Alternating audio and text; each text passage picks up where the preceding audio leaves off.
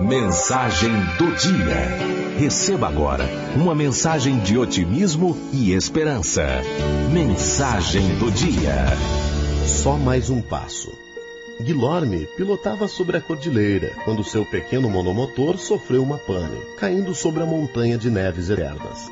Embora não tivesse se ferido gravemente, suas pernas apresentaram profundos cortes e sérios ferimentos. Com muito esforço, sentindo fortes dores, ele abandonou a cabine do avião destroçado.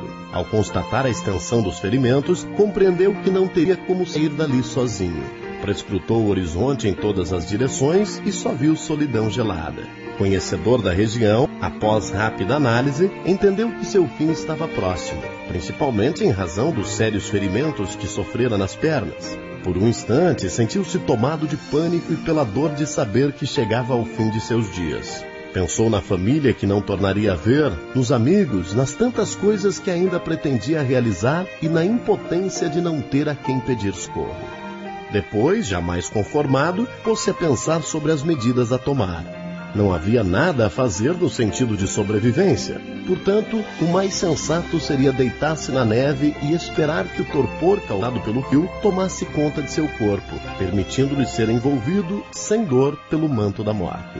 Deitado sobre a neve, Guilherme dirigiu o pensamento a seus filhos, ele não veria crescer, e a esposa, de quem tanto gostava. Aquele homem de espírito forte, batalhador, lutava consigo mesmo para resignar-se à situação.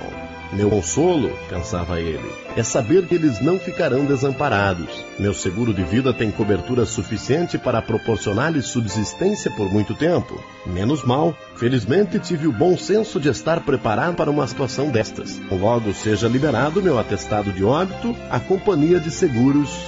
Neste instante, Guilherme teve um sobressalto. Sua apólice rezava que o seguro só seria pago mediante a apresentação do atestado de óbito. Ora, naquele lugar inacessível, seu corpo jamais seria encontrado. Ele seria dado por desaparecido. Não haveria, pois, atestado de óbito. Passar-se-iam anos de privações para sua família antes que ele fosse oficialmente considerado morto. Apavorado com essa ideia, ele pensou: a primeira tempestade de neve que cair soterrará meu corpo. Nunca irão me achar. Preciso caminhar até um lugar onde meu corpo possa ser encontrado.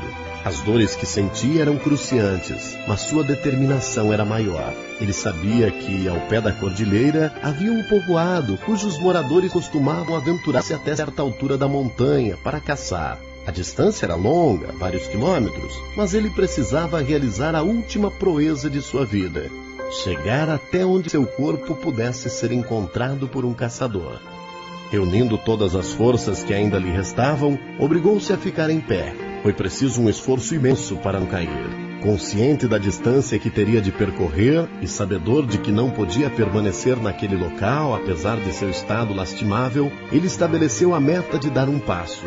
Jogou um passo à frente e disse: Só um passo. Com extrema dificuldade, empurrava a outra perna e repetiu: Só mais um passo. E de novo, só mais um passo concentrando toda a sua energia apenas no próximo passo e estabelecendo um forte condicionamento positivo, através do comando só mais um passo, ele caminhou quilômetros pela neve. Não se permitia pensar na distância que ainda faltava percorrer ou em sua dificuldade para se locomover. Concentrava-se apenas no espaço a ser vencido pelo passo seguinte. Assim caminhou o dia todo.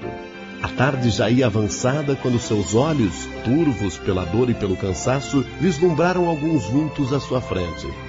Firmou o olhar e percebeu que se tratava de pessoas que olhavam estupefatas para ele. Agora eu já posso morrer, pensou, e deixou-se escorregar para o nada. Dias depois, já no hospital, abriu os olhos e a primeira imagem que viu foi a da esposa, a seu lado.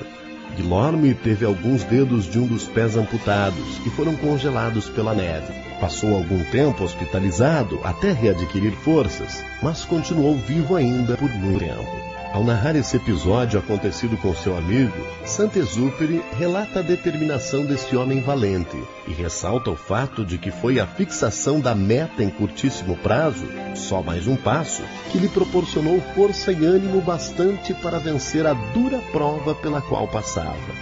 Tivesse ele pensado na enorme distância a ser percorrida, na situação física precária em que se encontrava e muito provavelmente não teria encontrado forças para alcançar o objetivo a que se determinou no alto da montanha. Esse exemplo deixa bem clara a importância da estipulação de metas bem definidas. Em curto prazo, só mais um passo. Em médio prazo, chegar ao pé da montanha. Em longo prazo, ter seu corpo localizado para a realização de qualquer objetivo proposto. Se uma emergência obrigá-lo a fazer mudanças nos planos, os ajustes também poderão ser feitos com pequenos passos complementares. Mas para tanto é necessário saber para onde você quer ir.